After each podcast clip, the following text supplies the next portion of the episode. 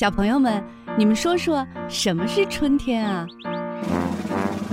都都长果了，农民伯伯给我们种植物了，长出小花来了，小燕子回来了，从那个南方回来了。春天就是不冷了，还会看见，咱们还会看见七斗，不是不是北斗七星。那春天小朋友们都穿什么呢？我喜欢穿裙子，我喜欢夏天一边穿裙子一边去海边唱歌。裤衩，能穿裤衩。春天不穿裤衩，春天冷，春天得多穿一点。谁会唱关于春天的歌？俏俏，你来。春天在哪里呀？春天在哪里？春天在哪？春天在草林里，这里有红花呀，这里有绿草，还有那会唱歌的小黄鹂。豆豆，你唱。叶子子只为第一，我为大家都为第一。我这样保住家家，你们翻译大熊猫学堂，我是熊猫多多，我是熊猫伦伦，我是熊猫大多多。令人捧腹的童言无忌，亲情互动的默契比拼，还有听到耳朵痒的才艺展示。熊猫学堂，熊猫学堂开讲喽！Panda Talk Show is starting. Let's go！等等我呀！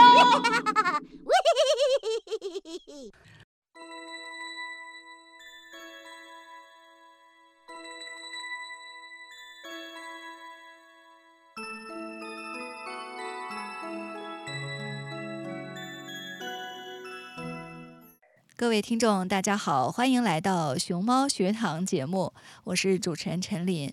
呃，那随着这个夏天接近尾声啊，暑期接近尾声，新的学年呢又要开始了。呃，很多家长和学生啊都对这个新学期呢抱有期待。但是呢，也有很多的疑惑和焦虑。那今天的节目当中呢，我们有幸再次邀请到北美的教育专家，同时呢，也是加拿大 Ajax 高中的数学部部长傅燕老师，和我们大家呢一同来探讨加拿大的教育体系。当然，重点呢，我们是放在这个数学教育。希望通过这次交流呢，大家能对。加拿大的教育呢有更深入的了解，呃，同时呢，我们也请傅燕老师给我们的孩子在新学年的学习当中呢提供一些有益的建议。傅燕老师您好，欢迎您。您好，您好，又见面了，陈琳主持人。哎呀，我真是很感谢你，每次都给我这个机会，真的是，我觉得啊，我会更加的努力啊。大家好，听众朋友们，大家好，我们又见面了。谢谢傅老师，我们的听友都是您的长期粉丝啊，一直在我们的节目当中来获取有关教育方面的建议和信息。呃，今天我们就来谈一下加拿大的这个中小学教育啊，尤其是数学教育。其实最近因为有很多的新移民或者是来留学的学生，他们的家长呃都提到过这样的一个问题啊，就是。他们都知道加拿大的教育体系呢，一直是名列全球的前几位。呃，很多人呢，其实也是奔着加拿大的教育来到这里的。但是来了之后呢，却发现这个这里的小学，呃，他们称之为是三无状态，就是老师没有教材，学生也没有课本，然后也没有作业。所以也很想了解啊，说这样的状况是真实的吗？这岂不是和加拿大的这个教育名声是严重不符？哎呀，这个问题提的特别好，哎，这个也是我特别想跟跟大家分享的哈，嗯，真的是感谢这个听众朋友这一路的陪伴，我觉得就是因为有大家的陪伴呢，所以才给我很多的激励，更加的努力，希望大家能通过我的这个眼睛。看到这些大家平时看不到的这个课堂，对吧？所以这个问题呢，确实是这样。因为我自己当年也有这样的疑惑，所以呢，才激励我改行的。我改行的时候，二零零三年，我女儿就是三年级啊。一般来说呢，啊，我觉得我们都看到这个现象了，因为我们没有在这个小学里头去做的教室里上过课，但我们在国内上的，对吧？嗯。所以呢，这个。确实是有这样的问题。那我今天想给大家解这个啊误区呢，就是想打这么个比方哈，就是说，啊，如果是懂得在建筑啊、结构啊、土木这个行业的人就更加清楚了，因为我是个结构工程师，我呢，我的这个职业生涯呢，曾经在十几年是要跟建筑师打交道。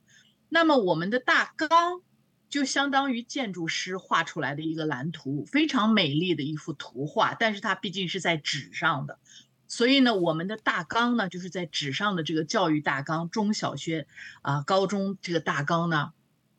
都是非常非常的优秀的，所以呢，我们在排在前三名，世界的前三名。因为任何排名它都是有为什么排名的，对吧？我们也都知道，我们这有很多啊，这个学校的排名，大家也都知道排名是根据什么来排的，对吧？大学也有排名，所以这个全世界在教育上的排名呢，它实际上排的是一个教育的理念和教育的大纲，因为这个是比较容易去相比较的。啊，就是说你的理念是什么？你你想象的是什么样的？所以呢，我们是排在前三名的。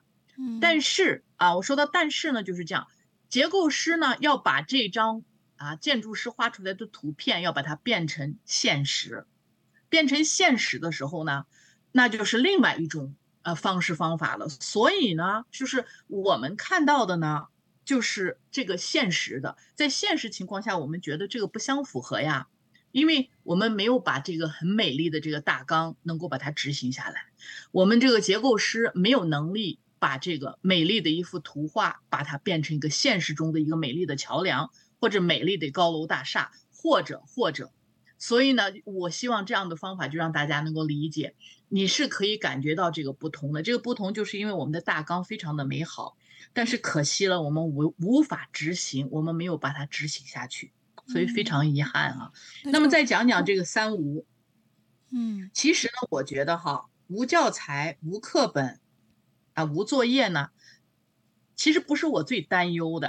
为什么呢？因为我在体系中哈，嗯，啊，教材呢，很多时候就是个参考教材，对吧？我做老师的，如果我有能力的话呢，我我可以有我自己的这个教材。无课本也是没有关系的，因为课本也是个参考教材，也是参考的。没有这个课本的话呢，我按照我自己的来。无作业呢，这个实际上是个误区啊，就是这样。无作业其实我们并不是说我不给学生作业，只是说在这里我们把作业在学校里头完成了。嗯，那个拿回家里头的那个呢，就是说你根据孩子的情况了，如果他没有完成拿回家里的，对吧？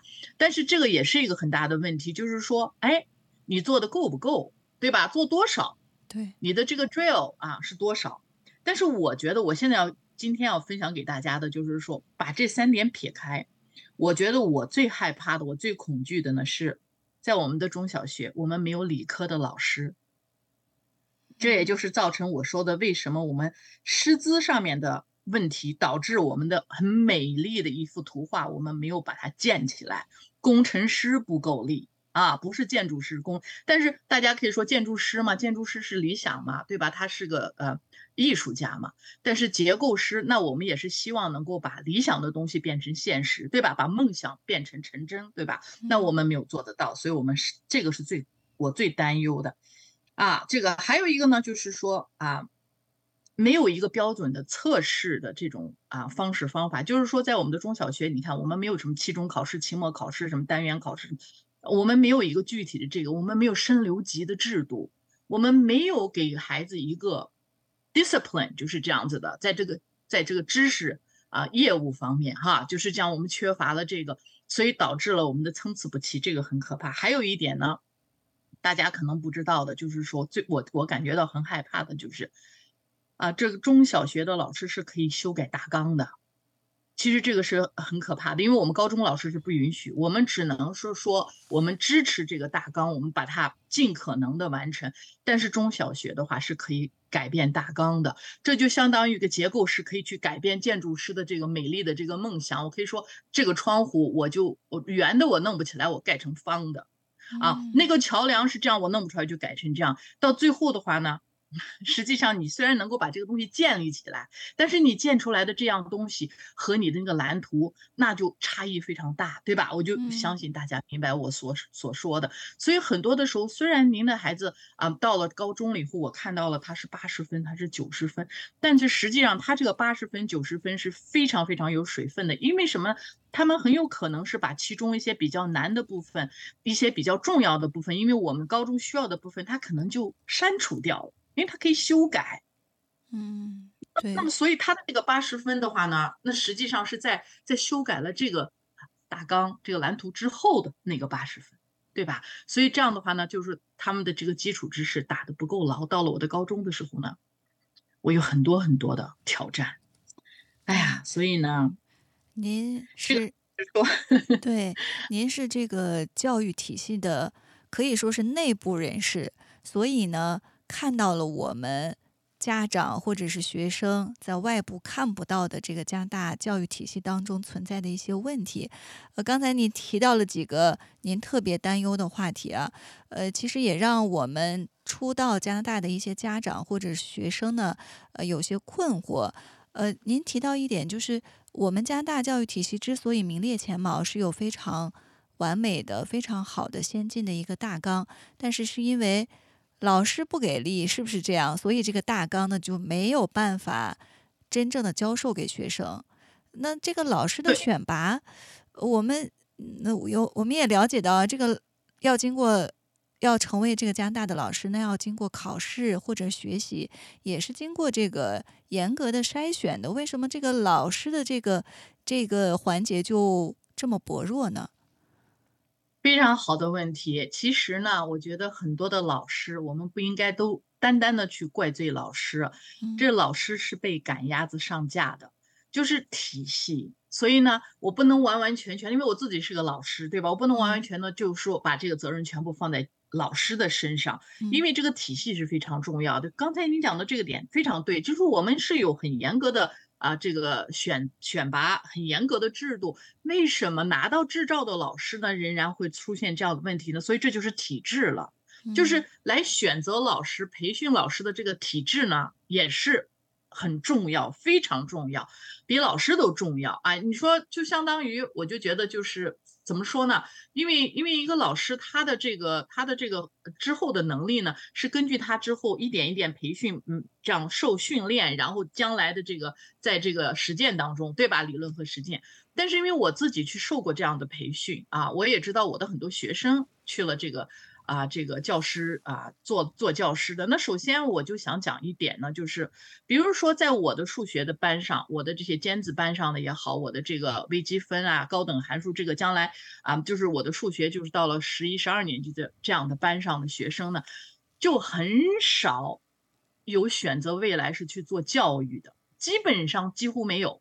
就是说，在我这样数学班上，数学理科比较好的孩子呢，他们通常呢都选择的是其他的行业啊，嗯啊，这个就是这样。所以呢，你这个师资在高中的培养阶段的话呢，就已经是缺乏了。然后等到他们被录取到了这个教育学院等等的时候呢，他们受到的这种培训，那那是基于他们高中的基础，对吧？所以他们理科啊、数学这些都是比较弱的。所以我们小学、初中的很多老师呢，都是以文科。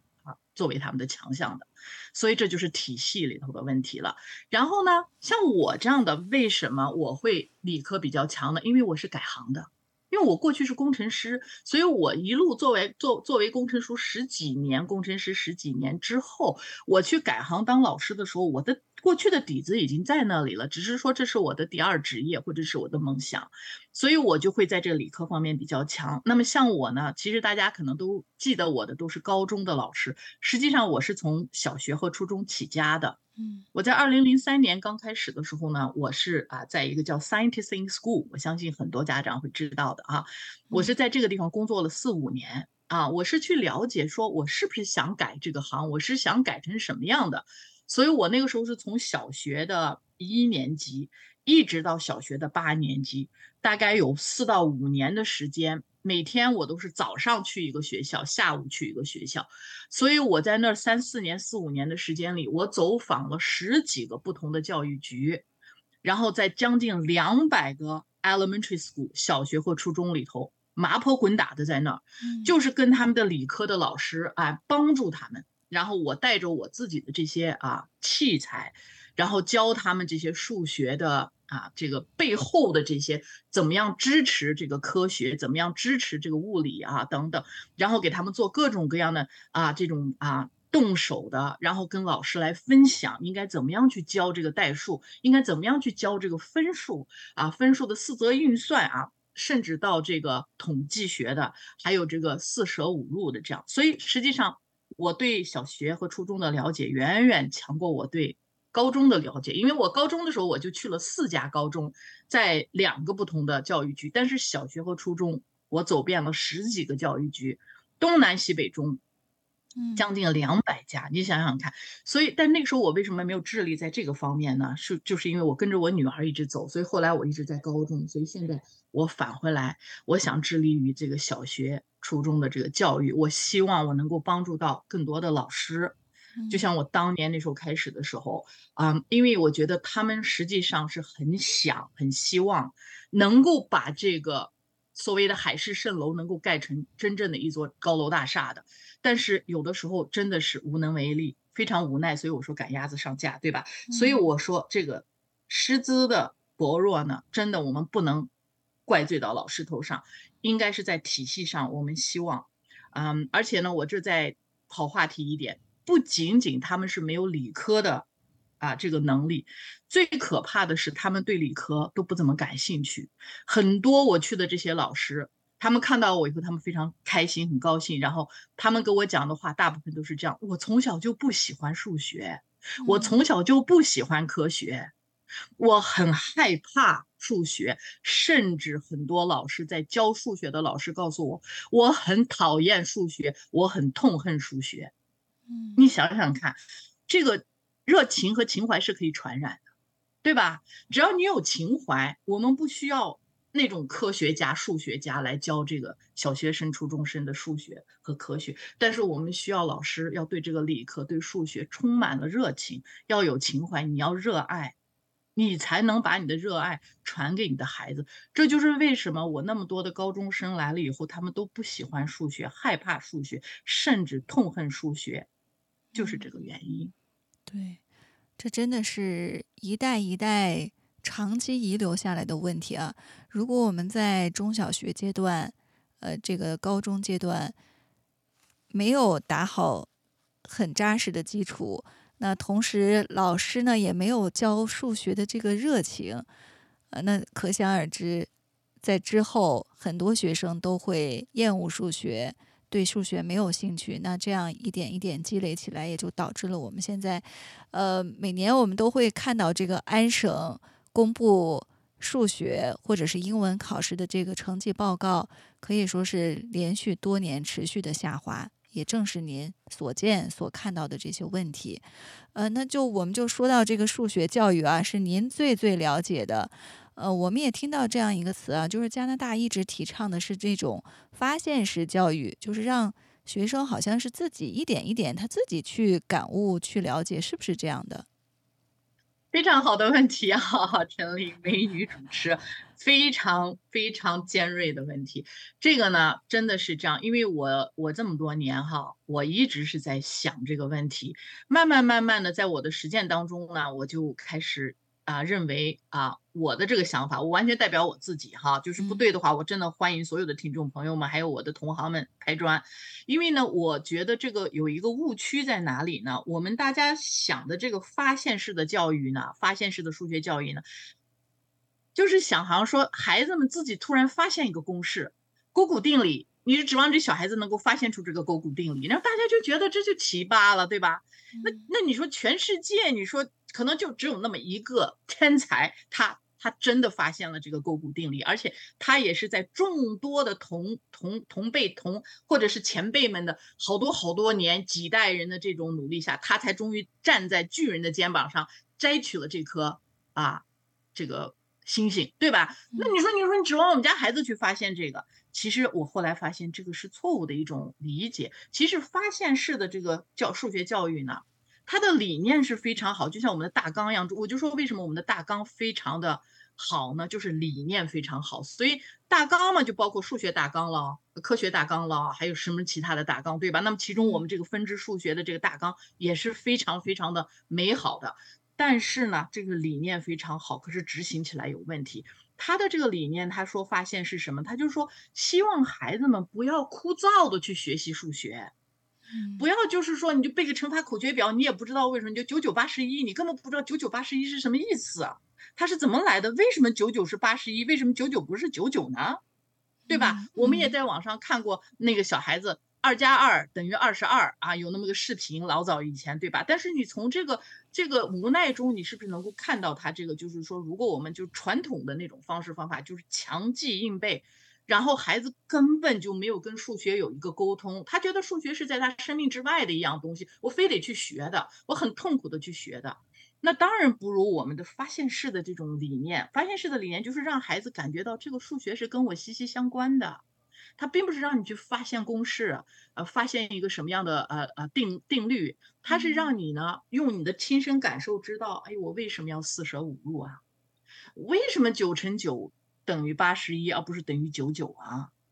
对吧？所以这个是非常好的理念，但是呢，这客观去分析它的这个好不好呢？就是这样，就是说太难了，这个真的是个海市蜃楼，真的是。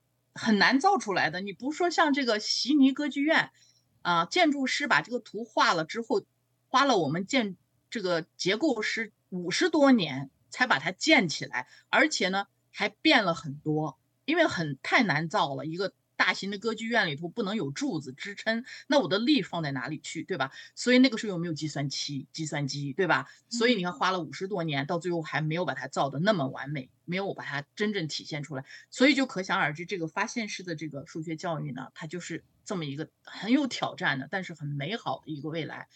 那我们这么多年致力于这个的话呢，我觉得。我慢慢慢慢的就想通了，就说我尽力啊，我们这个不是说近期里的，这个真的二三十年了，一直是在讨论这个问题啊。就在我还没有入行的时候，所以呢，我们在这个学校里头呢，我们就尽量的去努力啊啊，要有情怀的老师，像我这样子非常有情怀，我就会努力，所以我就会跟其他的这些科学呀挂钩，跟物理呀挂钩，因为我有这个能力，因为我自己是工程师，我学了四大力学，我是盖房子盖桥的，对吧？那我就把这个关。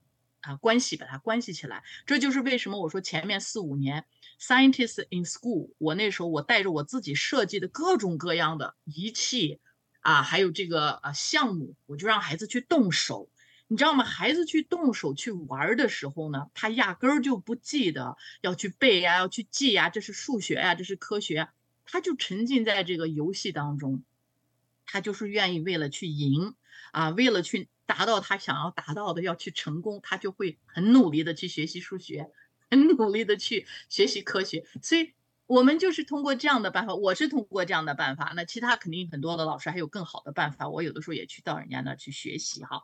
所以我就我就觉得这个就是，其实这个很多教育学家都说过这个哈，就是在这个 Benjamin。Franklin，我想很多大家都知道的，他那个时候就啊，很早年的时候，我就他就说我的他说的这句话就是我的左右铭。我先用英文讲哈，他是说，Tell me and I I forget, teach me and I may remember, involve me and I learn。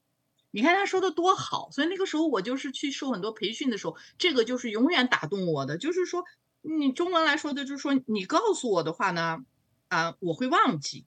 那就是那个背乘法口诀表，那个时候我们背站起来背的背不好还要挨打，老师还要扔粉笔头，那我就忘记了嘛，因为这跟我没有什么关系。然后你教我呢，我还不一定能记住，我 may remember。那实际上老师教教教教教了很多，有的时候你教教教，你会觉得这个跟我没有半毛钱的关系，你也没有学到什么东西。但是最后一句，你如果让我参与的话呢，我就能学习到 involve me。所以这就是我们在发现式数学教育我的理解哈，我就一直都是这样，我想办法，孩子喜欢打游戏，对吧？你说那个啊，什么英雄联盟啊，这个什么 Call of Duty 等等好多这样游戏，为什么我去跟他们一块打游戏？我其实在引导他们，因为在打游戏的背后有太多的数学，对吧？所以就是说这个呢，就是看你怎么样去把你的情怀付诸于行动，看着这个大纲。这个美丽的这个啊理想的东西，你想把它建出来，啊，你奔着这个方向，所以这就是我们真正啊想要做到这个发现式数学教育的这种啊一种一种行动吧。可能大家有的时候不一定能够知道我们在体系中的人是多么的困难。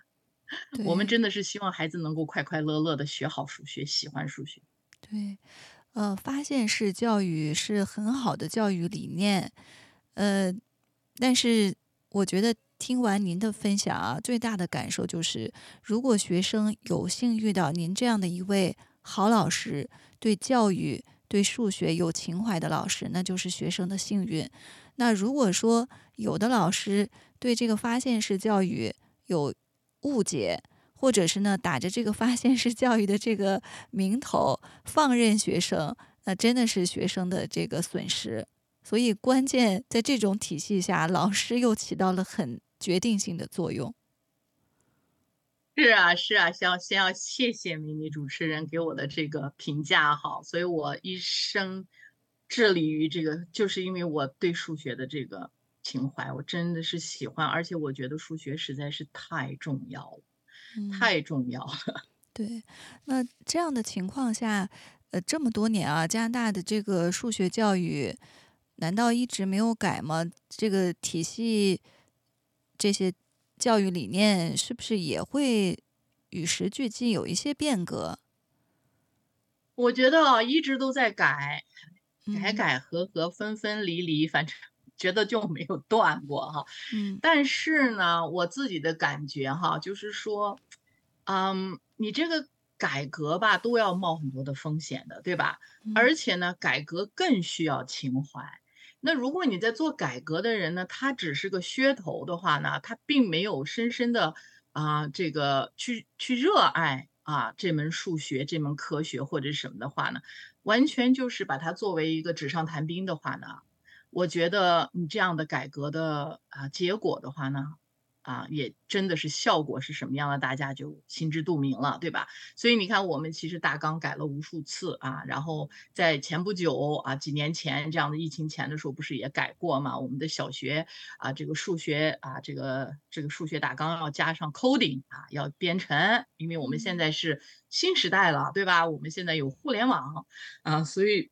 我们而且这个计算机的行业都是家长眼睛都盯着，家家户户都是希望自己的孩子将来去做计算机，你说是吧？啊。等等吧，我们这都知道，因为这个没有办法，这有个现实在这里，现实是残酷的，所以他们就改了。但是呢，这个嗯，其实就对我来说呢，我并不是持这个正面的去接受这个，就是在数学大纲里加入要做计算机的。那是为什么呢？就是因为我们本来这个数学大纲我们都已经很难的去完成了，啊，我们的时间真的不够啊，给我们分的时间非常非常的少。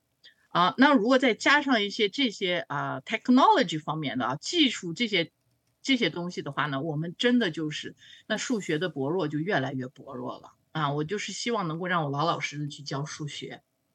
那么用其他的方式方法，对吧？那么高中的一些改革的话呢，哎呀，我就觉得啊，比如说九年级的现在就是也不分这个啊，不分这个 applied 和 academic 都合起来了，对吧？然后等等等等，所以的很多这样的改革呢，其实啊，并没有起到一个促进的作用。对我来说，最对我一个就是在这个战场上打仗的战士，对吧？所以呢，你这个后面你给我指挥的这些东西，因为你太不了解了，你给我的子弹也好，你给我的枪支弹药都不是我真正需求的，然后你反而把我搞得还很疲惫的话呢，那对于我来说的话呢，嗯，我觉得这样的改革的话呢，也许不改还更好，但是我希望他能够改得更现实，真正的是听到教师的心声，但是这一点也是非常难的，对吧？也是非常难，大家也都能理解。嗯，对。在这个理科啊，在这个数学的教育当中，呃，过去我们常听一个词儿叫 STEM，就是 S T E M，就大家比较重视都是呃这个科学、科技、工程，呃数学的这个英文头字母这样的一个缩写。呃，现在好像越来越多的人又提这个 STEAM，就是中间加了一个 A，是加进了艺术是吗？这是不是也是一种改革的一种方向？嗯，可以这么理解。这个 STEM 其实很早年的时候就开始，在我还我还没有入行的时候，那么就是就有点像咱们国内的说啊，学好数理化，走遍天下都不怕，对吧？就是这个意思。就是说，这个实际上培养的是一个理科的素质，一个理科的这样的方面的。因为你看，science 啊，科学，technology 技术，engineering 工程啊，还有 mathematics 数学，对吧？那么后来为什么有 A 字呢？就是因为大家就认为不能偏科呀，为什么只能？学好数理化，走遍天下都不怕呢。那我我你没有文科的支撑的话呢，你也是不行的。这也是对头。所以这个 A 加进来呢，这个 A 呢跟咱们翻成艺术呢，实际上是有一点偏差的。这个 A 实际上就是我们的文科，文科一类的我们通通都是归在归在 A 里头了。所以不一定只是艺术类的。你比比如说像这个文学啊、历史啊、地理啊这些啊，属于文科的这些，它都是属于啊 Bachelor of。Art 都是 A B A 对吧？我们拿拿这个拿文凭的时候，所以实际上这个 S T E A M 的这五个字母呢，就包罗万象了整个我们人类在这个世界上，在地球上生存所需要的所有的素质，所以它就是。这么一个大方向了，要不然你就是把理科拿出来，把文科给扔了。那我们就是文理科嘛，文理加起来的话呢，就统筹了嘛。所以是这样子的，也不能说是一种改革，只是说一些这样的啊理念吧。我觉得这是一个概念吧。啊，所以很多的时候，有的时候听到人家说，哦，开一门 STEAM 的课或者开一门 STEM 的课，其实它不是一个课程，它是一个概念，它是一个项目，它是一个理念，就是所有啊，我们这个人类生存，我们地球生存，我们需要的这样的个素质。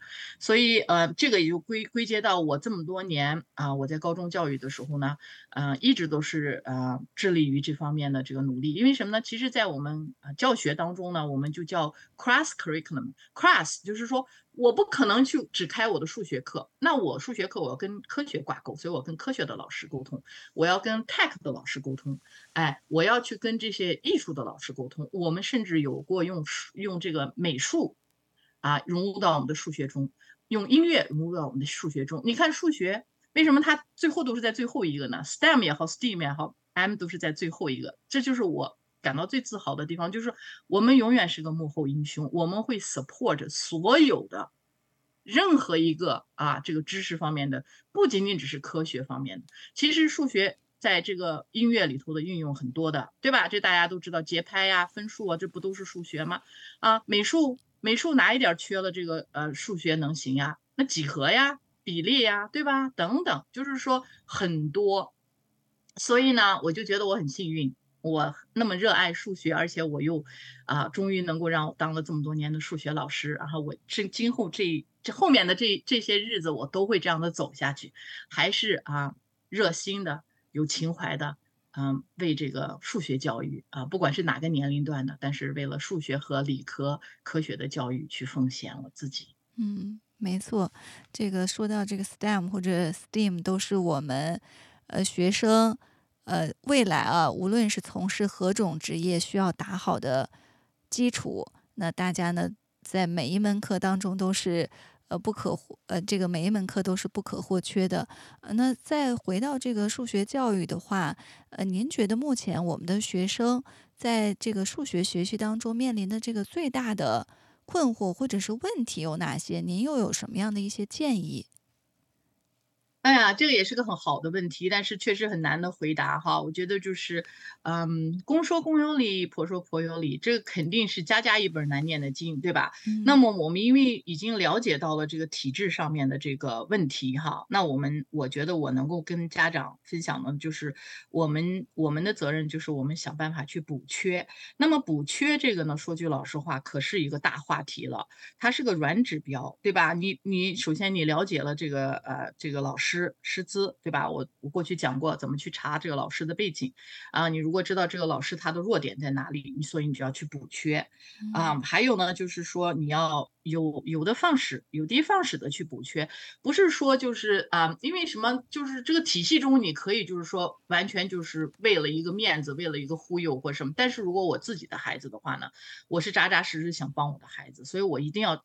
找到问题所在，然后我要想尽一切的办法，用我的智慧去找到可以帮助孩子的地方。所以呢，就是行动。我觉得就是行动，不是说就是抱怨啊，我们就只能抱怨、抱怨、抱怨，只能怪罪，那有啥用呢？对吧？所以就是要去啊，就是要付之于行动，但是这个行动呢？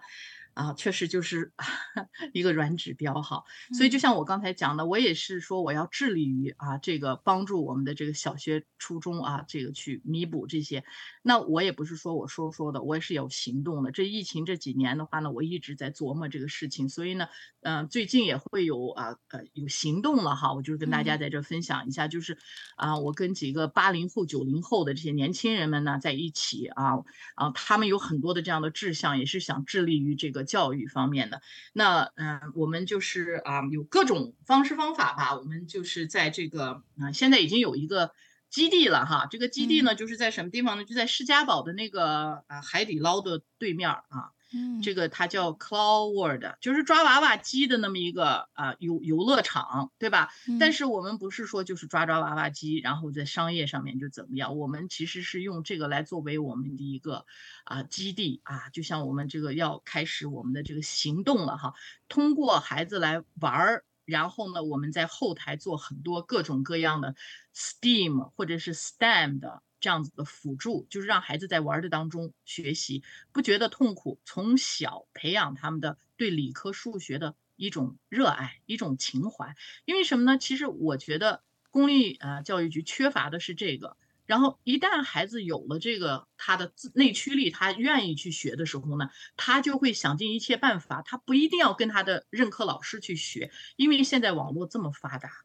所以孩子呢，他们他们的智商远远超过我们过去的那个年代，因为什么？他们能看的很多，能能能学到的很多，他们在网络上可以看到很多。但是关键就是他要他这个内驱力，你要给他激发出来。他有了这个内驱力，就像我女儿那个时候，她喜欢编程，她小小的时候，她就自己到网络上面去学设计网站等等等等。那时候她真的就是个七八岁的孩子，但是就是那种热情，所以到最后你看她就是在这个软件开发的这个职业里头。他从那么小，三四岁、四五岁的时候就开始，我一点都不懂，我不用去教他这个，我就是激发他，然后他就热爱了，所以他就可以去克服各种各样的困难啊！真的是孩子的这个，孩子的这个潜力真的是无穷的，所以这就是为什么我想致力于这个低年级的教育，因为我觉得到了高中的时候，很多时候就迟了，太迟了。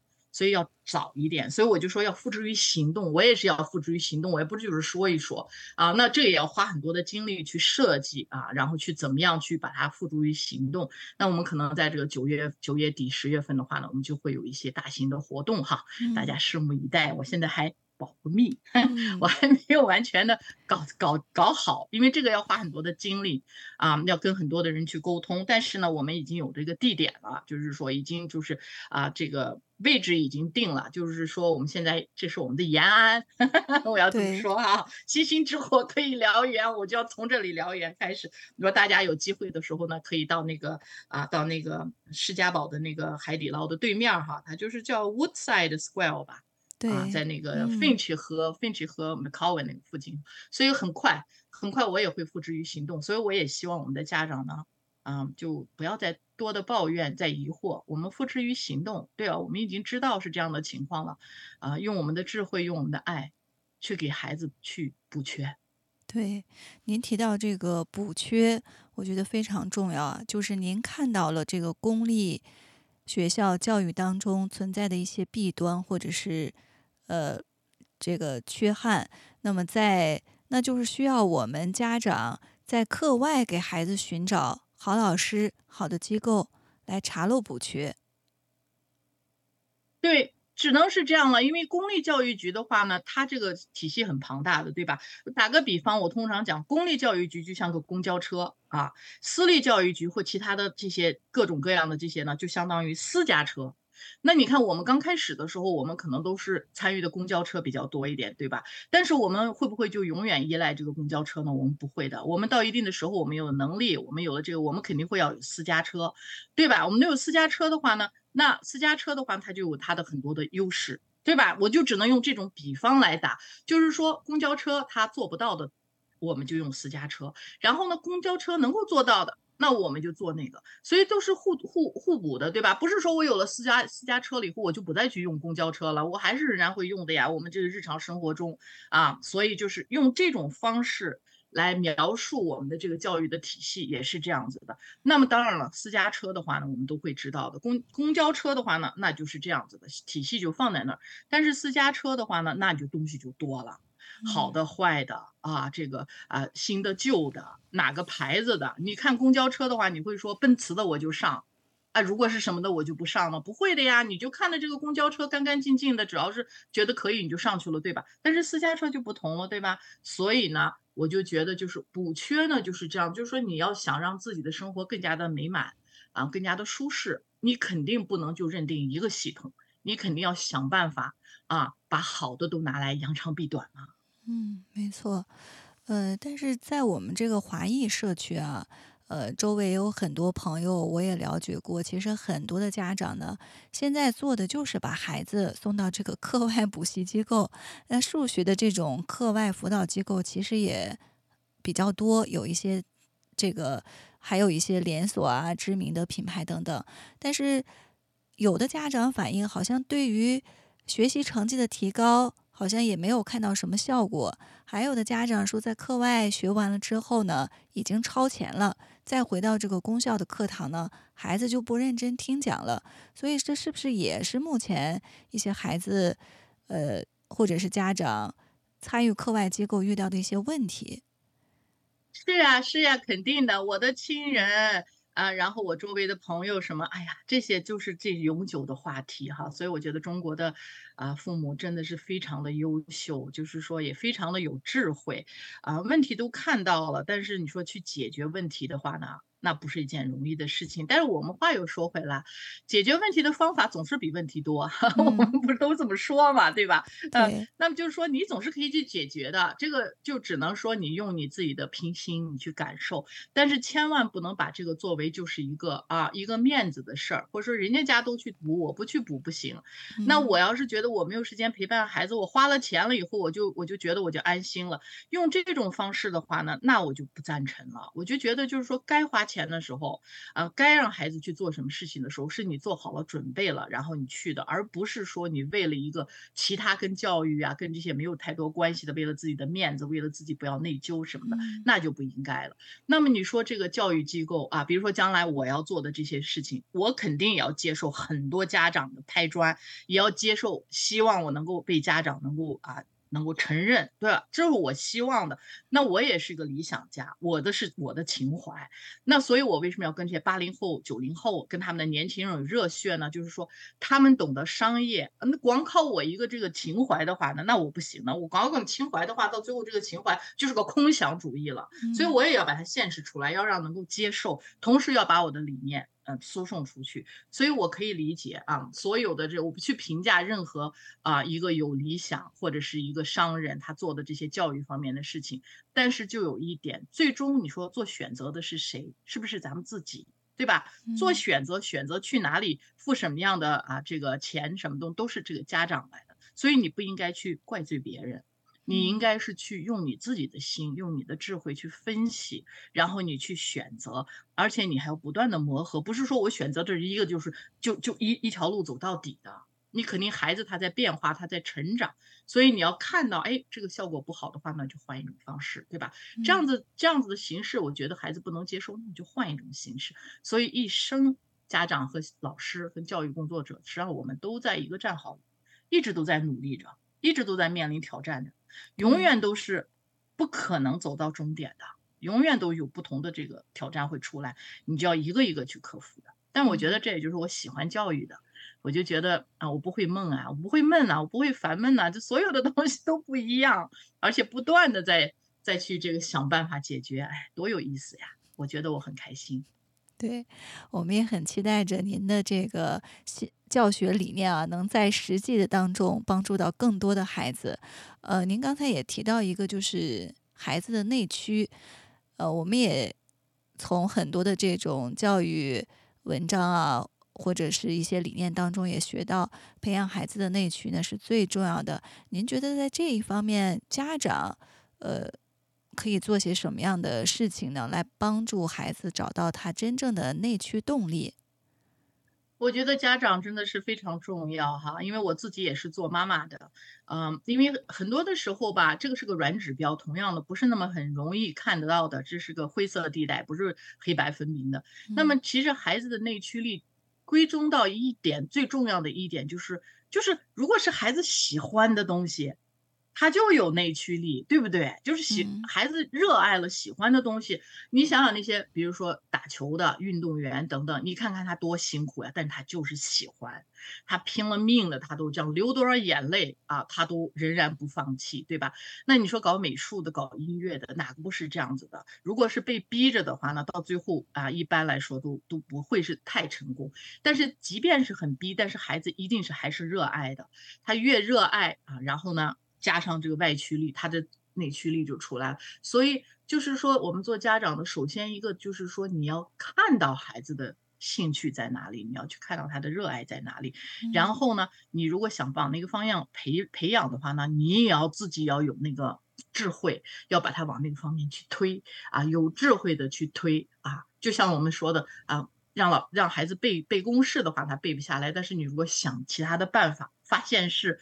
让他喜欢了，他就会把那个公式背下来，一样的道理。当然，这就是真的是一个软指标，所以呢，就很难的用一个一个公式给你说出来。你按照这个来走的话，你就可以把孩子的内驱力就就就就开发出来了。但是我觉得很多时候，我我跟家长讲的就是，我们得勇敢。你知道，我们也是在。正正儿八经就是在做试验吧，因为大宝、二宝、三宝都不一样。你过去用过成功的，未必现在能够成功，所以你就每一个你都要啊尽心的，还要冒一定的风险，然后去不断的尝试，不断的尝试去发现，发现这个孩子的热情，然后呢去激发他的内驱力。我就只能这么想了哈，也只能这么说了。谢谢傅老师给我们家长的这个建议。呃，家长呢，确实，我们也需要不断的学习，不断的修行，呃，才能帮助孩子在这个成长的道路上呢，呃，越来越成功顺利。呃，那今天的熊猫学堂呢，到这里就结束了。呃，非常感谢傅燕老师的给我们的分享。那如果我们的听友，呃，您对加拿大的教育或者是呃数学学习教育有有。有一些问题的话呢，呃，也可以给我们留言，或者是在呃后台呢，呃写下您的评论，我们也会将您的问题或者是困惑呢转给傅老师，请他呢在之后的节目当中呢继续给我们大家答疑解惑。那今天的节目到这里就结束了，谢谢傅老师，谢谢您，谢谢大家，谢谢主持人，好，我们下次再会，对，下期节目再见。